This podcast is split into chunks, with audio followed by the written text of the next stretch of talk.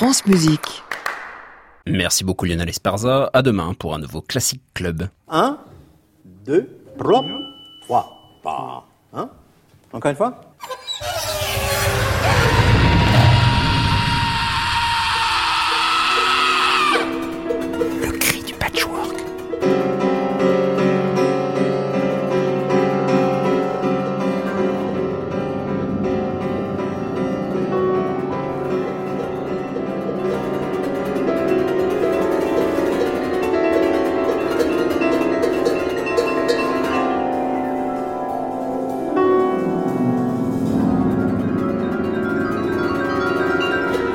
Chers écoutants, bienvenue dans le Cri du Patchwork, une émission en forme de coton-tige. Nouvelle série d'émissions autour d'une thématique aux multiples entrées, le grain. Un mot qui nous permettra de parler tout autant du timbre que de la granularité d'un son. Mais aujourd'hui, nous discuterons avec Björn Schmelzer de sa recherche unique et novatrice au sein de son ensemble tout simplement nommé Grain de la voix. Un nom issu de la plume de Roland Barthes, un nom qui définit à lui seul la démarche de Björn Schmelzer redonner du corps à une voix que l'on a perdue, celle des musiques contenues dans les manuscrits du Moyen Âge et de la Renaissance. Une recherche créative pour une musique du passé qui s'inscrit réellement au présent. Bien entendu, on retrouve en fin d'émission les portraits sonores d'Antoine Berland des bouts de son de Jean. Et comme chaque mardi, un son qui se dégonfle.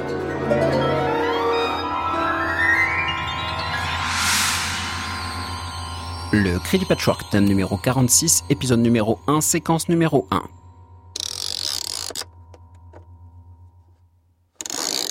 Eh Qu'est-ce que vous avez fait encore? Pas étouffé. Eh oui. Le son de la semaine.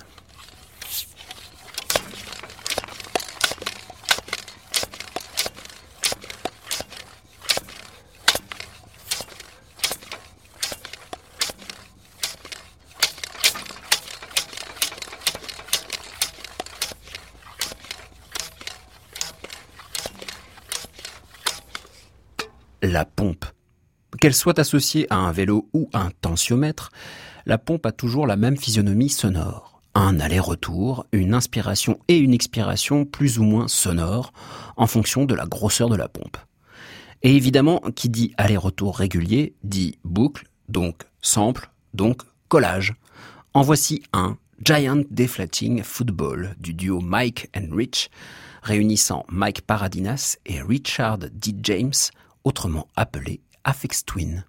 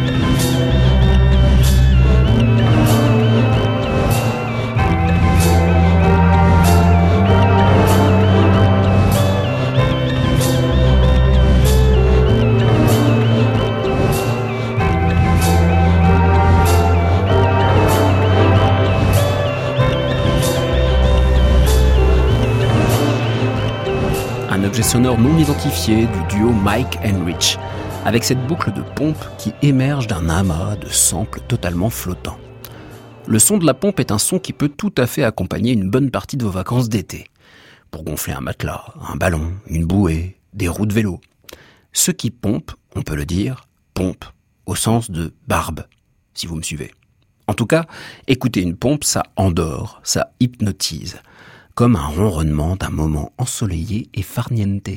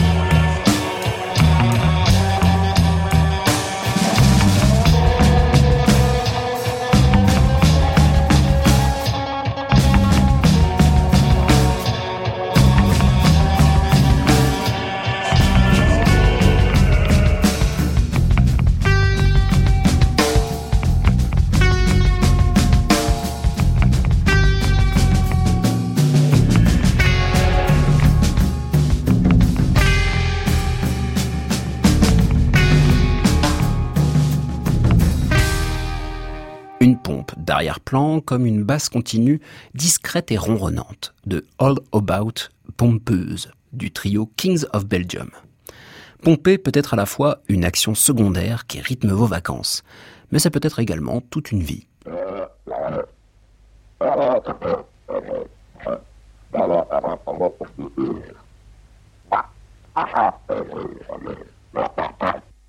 C'est très simple. Pour que le Cosmogol JB vienne chez nous, il suffit que nous le pompions. Et nous le pompons grâce à cette cosmopompe de mon invention, d'une puissance incroyable de 3 millions de Shadok vapeur. C'est pourquoi toute la population Shadok pompait, pompait, pompait.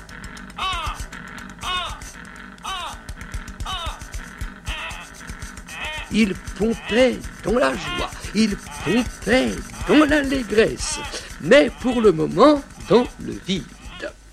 Car le cosmogol tardait à se manifester. Il y avait quelque chose qui n'allait pas dans le plan du professeur Chadoko. Mais quoi?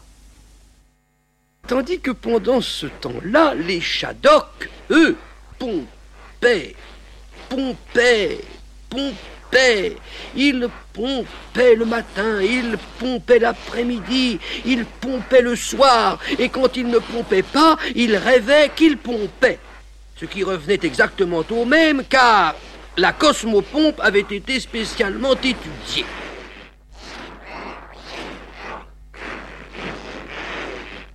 Mais plus il pompait, plus il n'y avait rien qui sortait, et le professeur Shadoko était inquiet, d'autant plus que la planète Shadok recommençait à se déformer et donnait des signes de désagrégation imminente.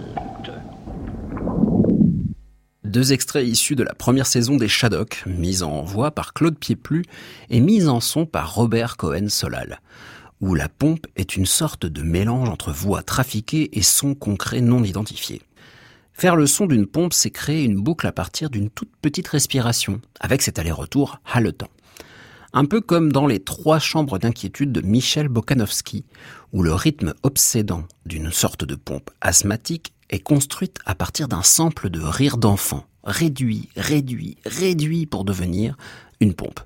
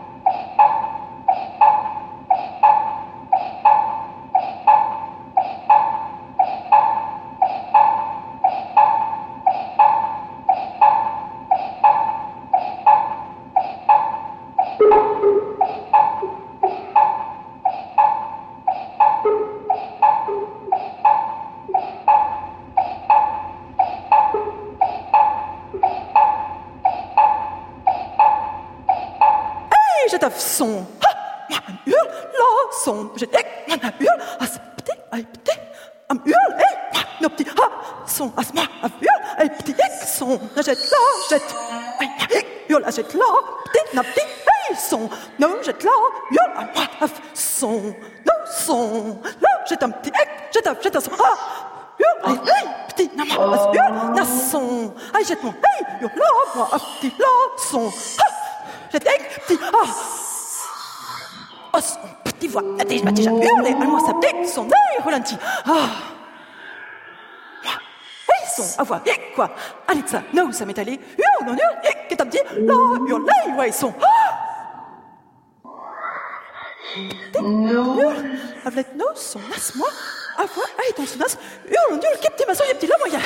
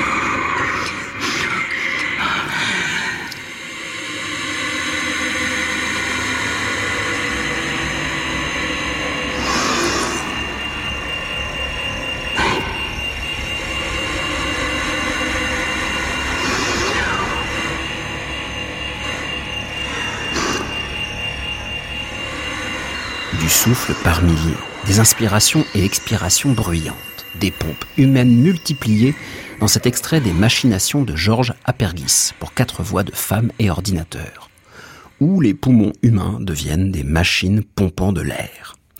Mais il existe une machine extraordinaire qui pompe l'air tel un poumon mécanique. J'ai nommé l'accordéon, qui voit nombre de compositeurs et improvisateurs utiliser son potentiel de pompe à air exceptionnel.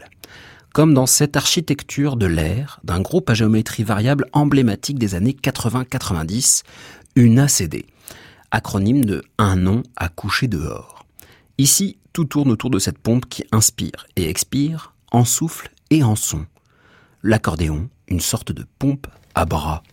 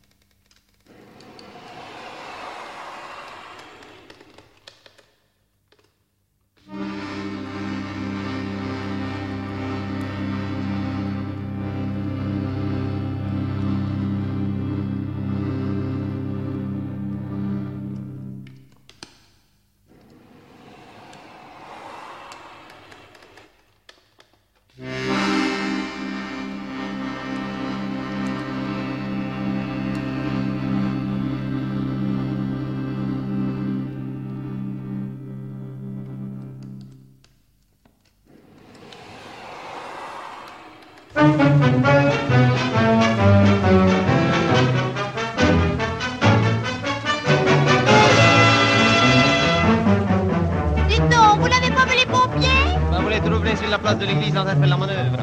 Pour faire l'exercice, les pompiers se réunissent et font la chaîne sans malice pour verser l'eau dans le perno. Pour papa, pour papa, pour pas, pas trop pour moi. Mais un jour à la fontaine, le caporal bouge sa mène et leur dit La semaine prochaine, on aura une pompe à bras. Pour papa, pour papa, pour pas, pas, pour pas voilà. Quand la pompe fut arrivée, chacun se dit, je me demande, maintenant comment faut s'y prendre? On sait pas la faire marcher. Pour papa, pour papa, pompe par-ci et pompe par-là. Et vive les pompiers de genoux. Et leur chef convaincu, le caporal bougu. C'est des gars qui en fichent un coup. Et vive la pompe, et vive les pompiers de chez nous. Eh ben, voulez-vous que je vous dise, moi, avec cette pompe-là, on s'en sortira jamais. La pompe à bras de Marcel Coestier et son orchestre en 1949, nous comptant les mésaventures de pompiers de village aux prises avec une nouvelle pompe à bras. Mais une pompe peut tout à fait être moins imposante et lourde. Prenez les compositions pour violon de Salvatore Chiarino. Quoi Une pompe dans la musique tout en effleurement de Chiarino? Eh bien, oui. En tout cas, je vois par exemple dans ce Fra C pour violon solo la présence en continu d'une pompe soufflée de l'archet, frottant les cordes perpendiculairement et créant ainsi cet aller-retour pompesque des plus délicats.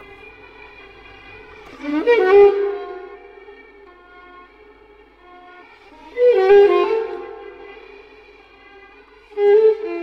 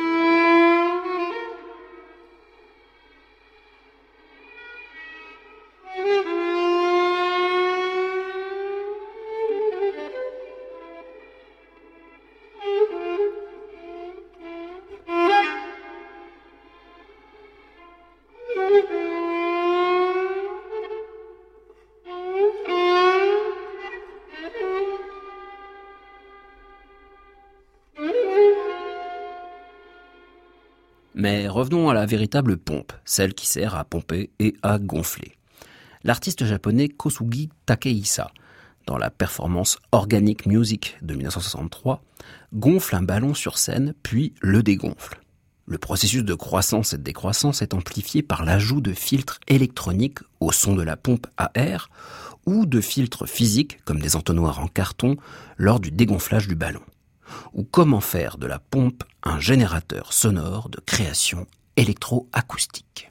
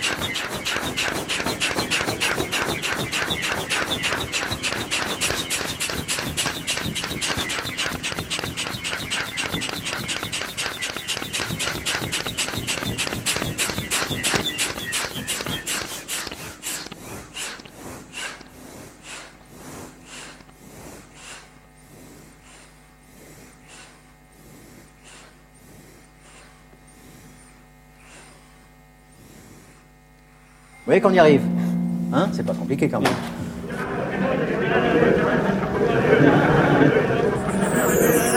France Musique. Le cri du patchwork, Clément Lebrun. Björn Schmelzer, bonsoir. Bonsoir. Vous êtes directeur artistique de Grain de la Voix, un ensemble vocal et instrumental dont nous allons parler aujourd'hui parce que c'est un ensemble qui existe depuis le début des années 2000, donc il y a bientôt 20 ans, avec énormément de productions discographiques, de concerts, de performances. Mais vous êtes aussi chanteur, et ça c'est important de le dire, parce que vous pratiquez la voix pour arriver à transposer ce que vous avez en tête avec nombre de chanteurs différents en fonction des programmes. Et on va balayer comme ça plusieurs programmes que vous avez produits au fur et à mesure des années. Déjà, revenons sur ce nom-là, Grain de la voix, d'où ça vient? Comment ça vous est venu d'appeler un ensemble vocal Grain de la voix, Björn? Oui, en fait, j'étais encore un petit peu plus jeune. Alors j'avais encore cette idée prétentieuse de, de voler ce titre, cet emblème presque, le grain de la voix d'un écrivain très connu en France, Roland Barthes. Maintenant, peut-être je suis un peu plus, euh, je sais pas. On a choisi de faire ça il y a 20 ans, alors on a on a continué avec ce nom mm. et euh, c'était un peu comme une sorte de oui de motto, d'emblème qui euh, décrit déjà un peu la démarche. Et ça mm. veut dire que pour nous, euh, il y a des choses dans, dans la voix, aussi dans le corps, qui sont là, qui émergent. Si on veut ça ou pas, il y a, il y a ce grain, en fait. Mhm. Et euh, j'ai essayé avec mes chanteurs au début et encore maintenant de travailler avec ça, avec cette, euh, cette chose qu'on ne peut pas contrôler, qui est là, qui a une, une, une chose corporelle, mais aussi historique. Et voilà, on, on, travaille avec ça et ça donne des résultats euh, parfois intéressants, parfois spéciaux, parfois inattendus mhm. aussi. Je travaille avec beaucoup de, de, différents répertoires sur ça, plutôt des répertoires anciens. Oui qu'on appelle mais, ancien. Ouais. Oui, mais en fait, il y a toujours cette idée plastique du matériau euh, euh, musical, sonore, mmh. en fait. À vous entendre, euh, Björn Schmelzer, j'ai l'impression d'entendre un, un, musicien qui travaille avec le son aujourd'hui, du son actuel. Et c'est vrai qu'on on entend ce côté inattendu et inentendu dans plusieurs de vos enregistrements. Je propose d'écouter un extrait pour se mettre directement dans votre son actuel, issu de votre dernier disque, The Liberation of the Gothic. Et c'est l'Agnus Dei de la Missa Ave Maria de Thomas Ashwell.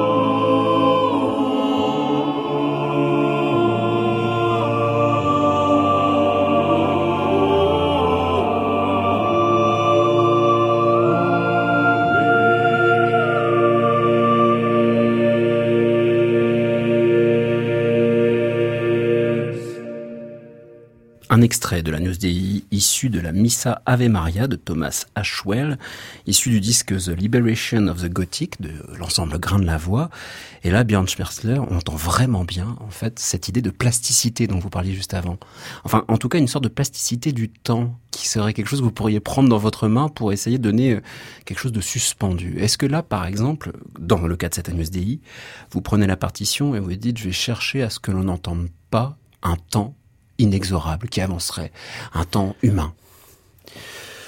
Oui, je ne sais pas, peut-être c'est le résultat à la fin, l'effet, mais en fait on travaille vraiment avec ce qui est écrit là. Hmm. Euh, ça veut dire que je pense que les partitions sont presque comme des diagrammes en fait. Les, les hmm. compositeurs, ils, c'est plutôt une proposition qu'une composition en fait. D'accord. Et dans l'Agnus Dei de cette messe, évidemment, c'est la, la dernière partie. On a pris ça très lent aussi. Ça veut dire que tous les effets, tous les glissements, tous les, les frottements sont vraiment euh, très articulés. Mmh. Évidemment, il y, a, il y a le texte qui est aussi... On peut penser que c'est possible de le faire aussi, légitimé de, de, le faire si lent.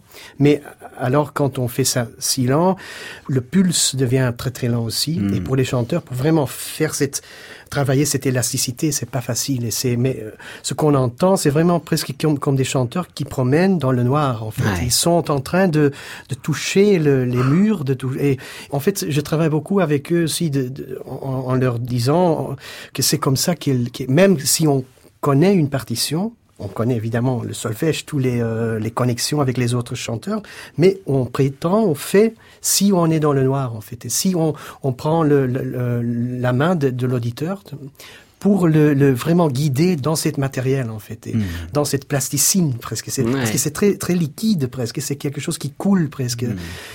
Évidemment, il y a aussi la, dans cette pièce aussi la fragilité des, des, des chanteurs. C'est pas les, les voix euh, très fortes ou très euh, mmh. cérébrales. En fait, il y a une sorte de fragilité.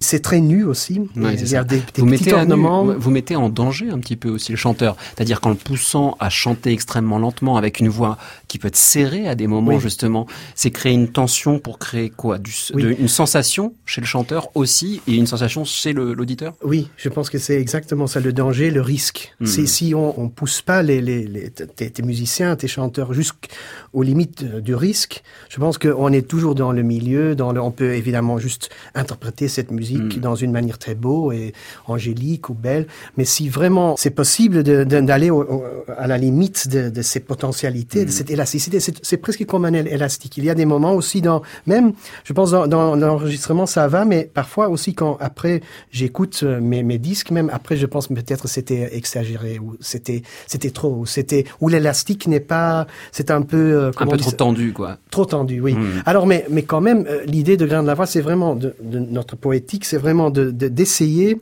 d'aller le plus loin possible. Mmh. Parce que c'est là où aussi on, on, on vraiment, euh, en anglais on dit euh, squeezing out a lemon, non? Squeezing ouais, out, c'est empresser, empresser toutes les potentialités de ces diagrammes en fait. Parce que en fait c'est comme une petite boîte.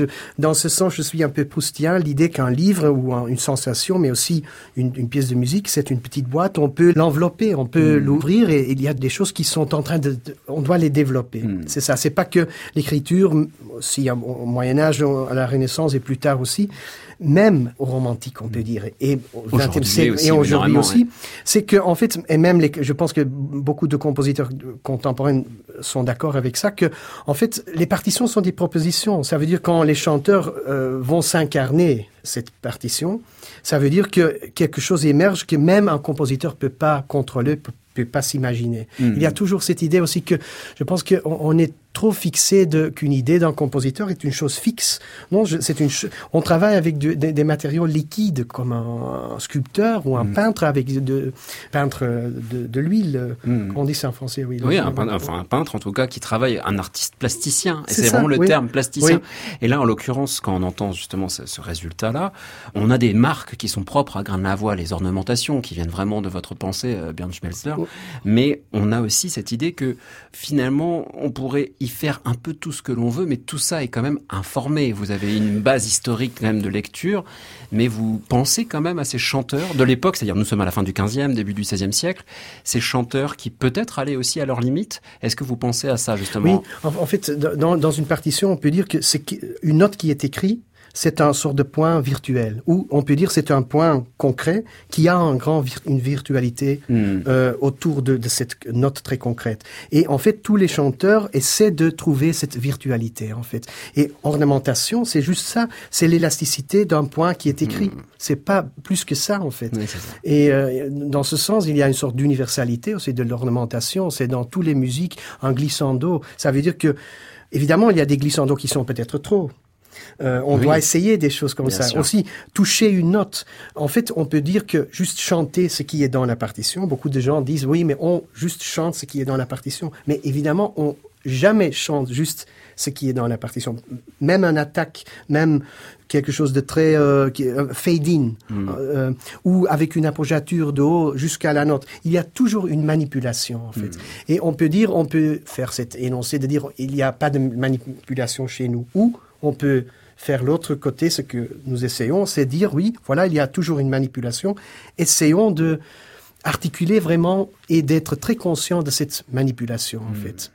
Et encore aller euh, plus loin, euh, d'essayer de, de laisser quelque chose là que quand l'auditeur euh, écoute notre disque ou un concert, que ça sonne aussi au moment même spontané ou presque euh, naturel.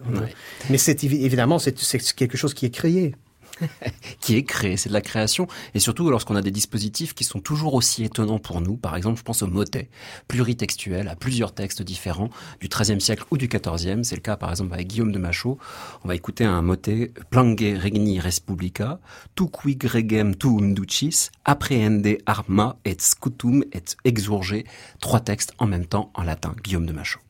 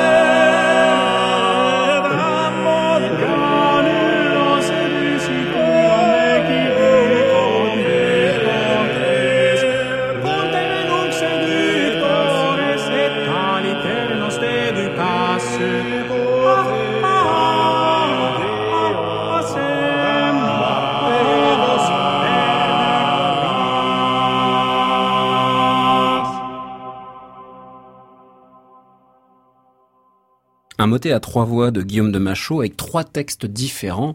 Ici, tous en latin, et là, Björn Schmetzler, ça, pose une question de toute façon, le motet. C'est notre réception en tant qu'auditeur, et pour vous, il y a quand même un, outil essentiel dans Grain de la Voix et dans votre démarche, c'est comment on perçoit cette musique, comme on perçoit un tableau. dire on regarde un tableau du 15e, du 16e siècle ou du 14e, de représentation picturale, ça nous procure des émotions, ça nous procure des sensations.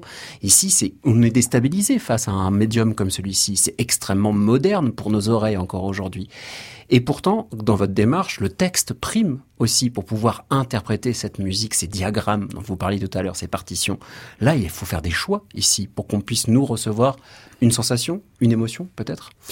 Oui, et, on travaille aussi avec des gens qui sont des gens euh, dans le vrai. Ce sont des chanteurs qui, qui hmm. existent. C'est pas juste des choix qu'on peut juste manipuler comme ça. Il y a alors ça, c'est toujours très important que je travaille avec des gens qui ont déjà leur propre hmm. DNA musical, euh, DNA, euh, ADN, oui, culturel comme ça. Par exemple, ici dans la première voix, c'est Paul de Troyer qui, qui, chante sur notre premier disque aussi. Euh, il y a ce, lien presque biographique. Pour moi, c'est ça, ça s'inscrit aussi dans notre propre démarche un peu. C'est pas juste, euh, voilà, on va essayer essayer de recréer Maison Notre-Dame comme c'était tout, tout ça. Cette démarche est trop, pour moi, trop historiciste. Mais ça veut dire que c'est quoi cette musique aussi maintenant, comment on, on, peut négocier avec ces diagrammes de Macho. C'est aussi cette idée que je suis complètement pas convaincu que la musique de Macho était fait euh, mieux en son temps que, par exemple, maintenant. Pourquoi? J'ai Comme on le sait, par exemple, pour Lully, on savait que c'était peut-être pas super bien joué à l'époque de Louis XIV. Et que mais oui, mais oui, ce sont des choses que... Et, et, même quand on sait, par exemple, que Macho était un éditeur de ses propres manuscrits, hmm. qu'il était vraiment très, très euh, occupé de cette, euh, comme Warburg dit, euh, survivance ou Nachleben de son propre héritage, de son musical. En fait, hmm. on sait qu'il voulait vraiment que cette musique survit pour le futur, pas pour, pour, ses collègues et tout ça. Il avait une notion de son histoire, mais nous, quand on regarde justement ce qu'il nous a légué, les partitions sont tellement, on va dire, c'est pas laconique une partition du XIVe siècle, mais il y a très peu d'indications d'interprétation. Là, en l'occurrence, quand on entend par exemple le tout début, avec cette personnification de la plainte, parce qu'on entend le plangué au début, c'est une courbe de voix. Là, il n'y a aucune source qui nous dit que c'était chanté comme ça. Non, et même on peut se demander si, si c'était vraiment important pour Machaut. On peut toujours penser que l'absence de cette évidence, euh, comment le faire, était juste euh, parce qu'on sait plus, ou c'était vraiment qu'ils étaient juste beaucoup plus ouverts, qu'ils savaient que quand ça se déplace dans le temps et aussi dans la géographie, en fait, on, on fait de, du Machaut peut-être en Italie et tout ça, comment on va le faire complètement différemment, mmh. complètement différent. Et, et je pense que c'est ça très intéressant. Il y a là une sorte de pragmatisme, une ouverture qu'on doit élaborer, articuler. En fait, faire de la musique de Guillaume de Machaut une musique vivante comme elle était à l'époque et non pas une musique muséifiée. Est-ce que c'est ça que vous dénoncez peut-être par rapport à l'interprétation historiciste? C'est le fait que la partition serait déjà musique, alors que la partition n'est finalement qu'une représentation. Oui, euh, et c'est aussi, je m'oppose un peu contre ce fantasme en fait de l'historicité que, mm. que qu'en contexte que les gens, en fait, c'est philosophiquement aussi très bizarre que on mm. pense que des gens au, au temps d'une création sont beaucoup plus conscients d'eux-mêmes et ce qu'ils font que nous, par exemple. Nous avons une distance et ces distances aident de réfléchir et d'expérimenter, de, de, faire beaucoup de choses. On a, en fait, c'est toute cette survivance, en fait, est une richesse. C'est mm. pas une décadence, en fait. Et c'est ça que je complètement oppose des couches de temps en fait qui sont rajoutées à l'histoire et on se retrouve aujourd'hui avec une sorte de d'agrégation ah oui, en fait. Oui. Et c'est aussi avec maintenant avec tous euh, les répertoires qu'on connaît avec avec toutes les, en fait on peut dire que c'est juste grâce à la, la musique contemporaine qu'on peut retrouver Macho en fait et pas l'autre côté. Mm. C'est pas que Macho dit quelque chose sur sur le contemporain peut-être aussi mais je pense que le plus important c'est que on peut toujours rétrospectivement en fait retourner au passé. Mm. Et c'est quand on fait ça aussi, ça c'est très intéressant, on peut aussi changer le passé. Et d'ailleurs, on va écouter tout de suite un extrait qui nous permet de parler justement peut-être de mode de jeu ou plutôt de mode de timbre avec des grains différents. C'est un extrait euh, issu d'un disque que j'adore personnellement qui s'appelle Secus Colors, Blindness and Memorial qui nous parle de l'aveuglement et du toucher dans la musique. C'est un extrait de Pierre Delarue, grand compositeur du début du XVIe siècle, avec pleurer, gémir, crier sur l'introïde du Requiem.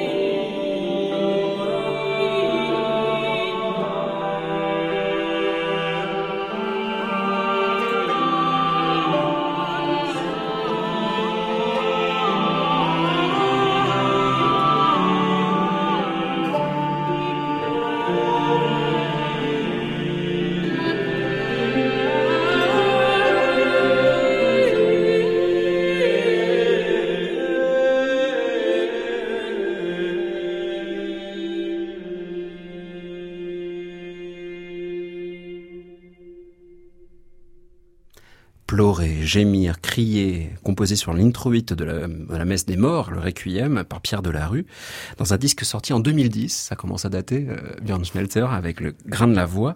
Et je lis juste ce petit texte qui accompagne ce morceau, c'est Lamentation probablement sur la mort de Philippe Lebeau, basé sur l'introïte de la messe de requiem, avec un ajout de texte en français. Merci à Paul Verlaine pour l'inspiration, pour la reconstruction de Quant à la mort.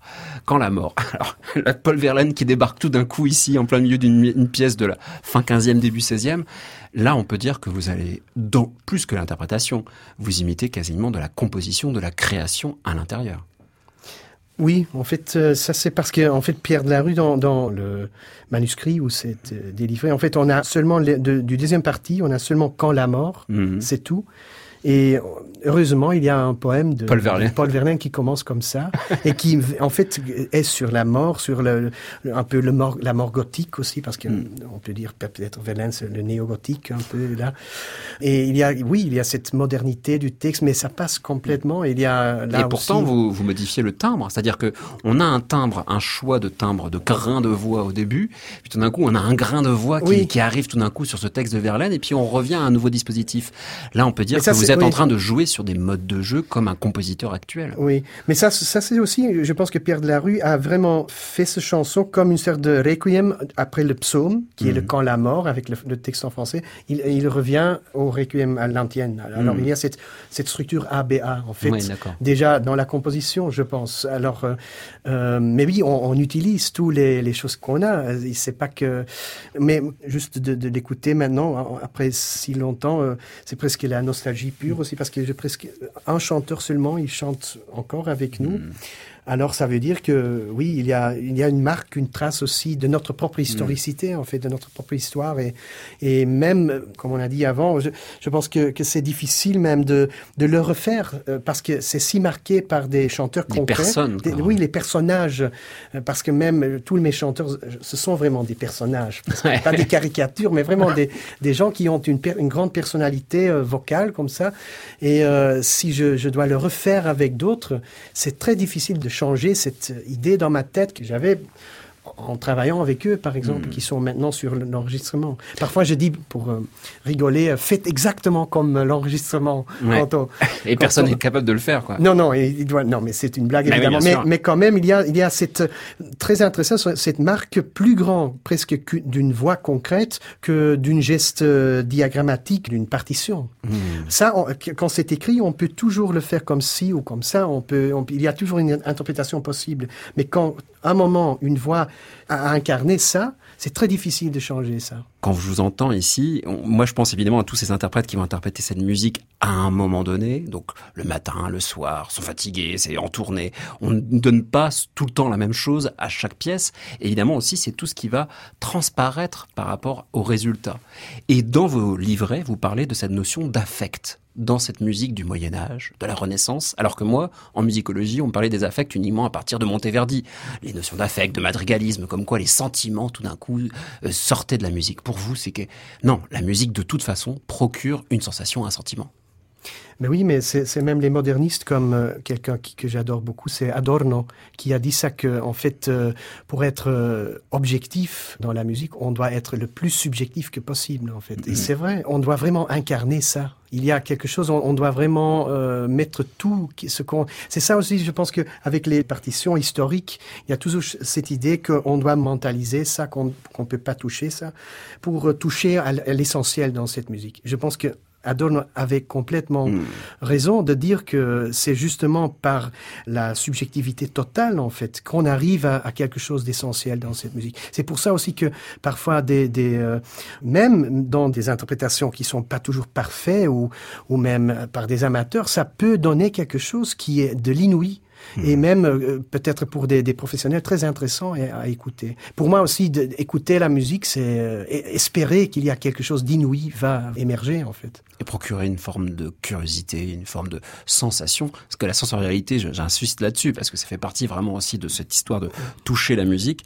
Là, on va l'entendre avec un extrait, un dernier extrait autour de Cipriano de Rore, un compositeur incontournable du XVIe siècle, et avec ses formes de, des madrigaux.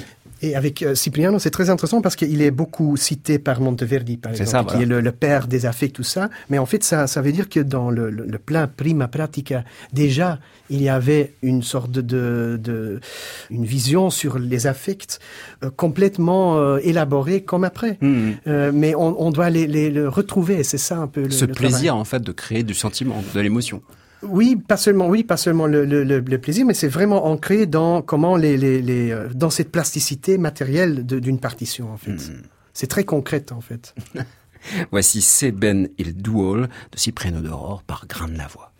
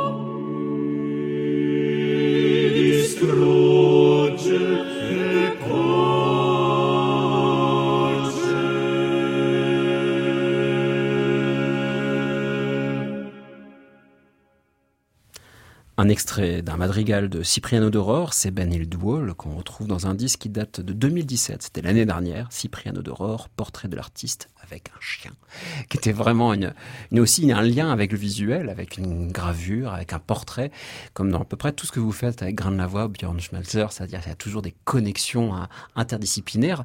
Merci beaucoup Björn d'être venu répondre à quelques questions, parce qu'évidemment on pourrait aborder énormément de sujets autour de votre, votre travail avec Grain de la Voix. Euh, je tiens à annoncer au public que vous avez un livre magnifique qui est sorti dernièrement aux éditions Mer Paper Kunsthalle en 2018. C'est Time Regained Warburg Atlas for Early Music. Alors c'est en anglais, écrit avec Margarida Garcia, qui est une sorte de, on va dire, un miscellané de tout ce que vous avez en tête, cette partition euh, photo, pour voir justement toutes les connexions entre espace, temps, timbre et grain, puisque c'est une sorte de manifeste aussi de grain de la voix qu'on peut retrouver à l'intérieur. Le disque The Liberation of the Gothic Florid Polyphony by Thomas Ashwell and John Brown, un disque sorti en 2018 au label Glossa, avec qui vous travaillez depuis des années maintenant. Et puis évidemment, toutes les infos, c'est sur graindelavoix.be, avec quantité d'informations. Merci beaucoup Björn et j'espère à très bientôt. Merci à m'inviter. Merci. Et bonsoir Antoine Berland. Portrait sonore. Antoine Berland. Euh, faites un son aigu. Que pensez-vous de la musique? Musique, c'est ma vie. Bonjour. Dites bonjour. Bonjour.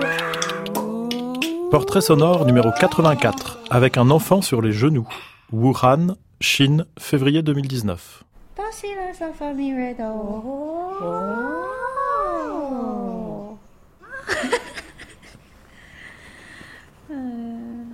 嗯，我佩奇当然告诉我，小佩奇，你喜欢佩奇。我住在武汉。你爸爸是工作的，爸爸是什么工作的呀？那妈妈是什么工作的？不知道，舅舅。哦，哦，教画画的。好，我来看。嗯，你有几个兄弟姐妹呀？啊，你弹了多长时间钢琴啦？哥哥呀，你的哥哥叫什么名字？你刚才是哆来咪发嗦拉西哆哆西拉嗦发咪瑞哆，来一遍。但是你告诉他，我不知道，不会。那跟我一起来试一下，好棒呀！还会不会唱其他的？Pink，不知道。哦，好棒啊！你会说不用谢，你怎么这么棒啊？再来一遍。嗯哼，他说你好棒，不会说了。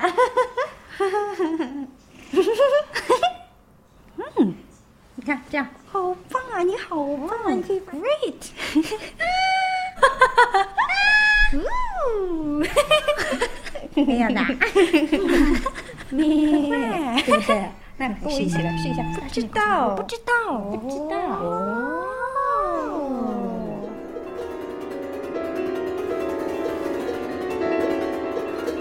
Fin de notre premier épisode du Cri du Patchwork sur le grain. Le Cri du Patchwork, c'est Perrine Mingui aux commandes et à la réalisation, Pierre Tessier à la préparation et à la technique aujourd'hui, Claire Levasseur. La semaine prochaine, on continue notre parcours dans le timbre et le grain en compagnie de Jean-François Vraud, violoniste, compositeur et vocaliste, à la croisée de la musique écrite et improvisée et des musiques de tradition orale, en particulier au sein du trio La soustraction des fleurs. L'occasion de parler avec lui de ce qui fait le grain des musiques traditionnelles et ce qu'elles peuvent mettre en perspective dans la recherche timbrale des musiques de création actuelles. Pour rester connecté avec le cri du patchwork, je vous donne rendez-vous sur le site internet francemusique.fr où vous pourrez réécouter l'intégralité du cri du patchwork ainsi que les portraits sonores d'Antoine Berland. Chers écoutants,